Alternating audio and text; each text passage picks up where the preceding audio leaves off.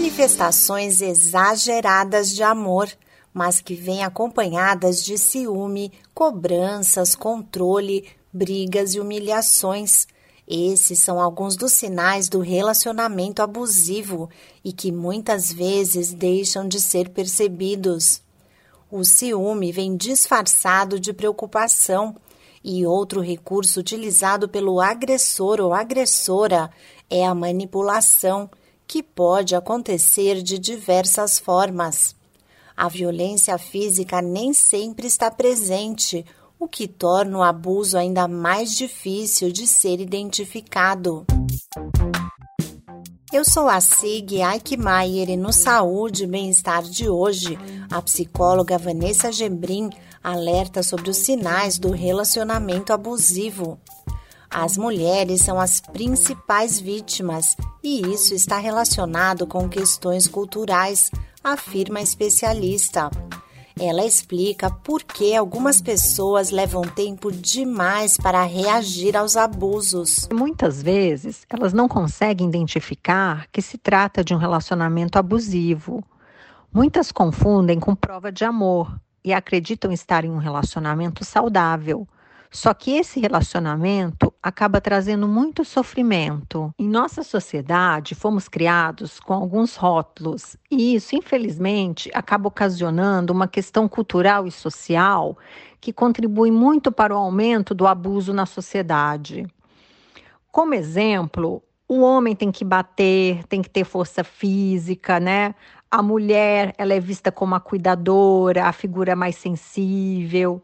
Frases como homem não chora, ou isso é coisa de menino, ou isso é coisa de menina, acabam condicionando o homem de que ele tem mais poder sobre a mulher.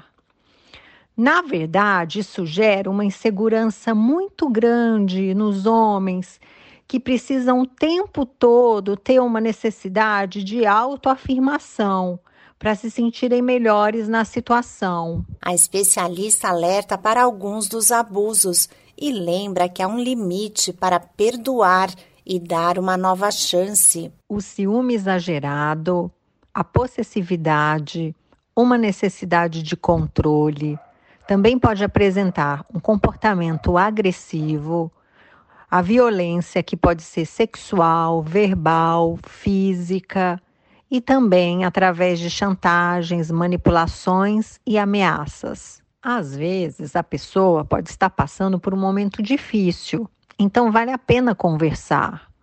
Pode ser que ele melhore e que isso não aconteça novamente. Mas existem casos que você já ouviu várias vezes essas promessas de mudanças e isso nunca acontece. Então, esse perfil merece mais cuidado e atenção. A psicóloga Vanessa Gebrim dá algumas recomendações para mudar ou sair do relacionamento abusivo. A primeira ação que eu acho muito importante é a pessoa reconhecer que ela está em um relacionamento abusivo, pois só assim ela vai ter consciência da mudança. Outra ação importante é ela conversar com pessoas de sua confiança, como um amigo, um parente, se ela puder também fazer uma terapia. Isso é muito importante para o processo. Por quê? Porque assim vai ficar muito mais fácil para ela adotar as medidas que ela precisará tomar diante dessa situação.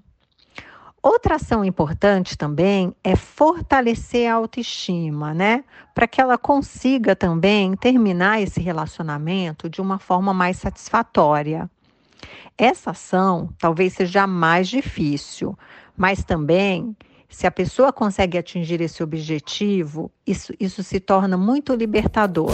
Pessoas envolvidas em um relacionamento tóxico podem sentir que não são boas o suficiente para reconstruir suas vidas ou até que não têm forças para isso. Conversar com alguém de confiança e, se possível, fazer terapia comportamental ajuda a recuperar a autoestima e a buscar um novo caminho. Esse podcast é uma produção da Rádio 2.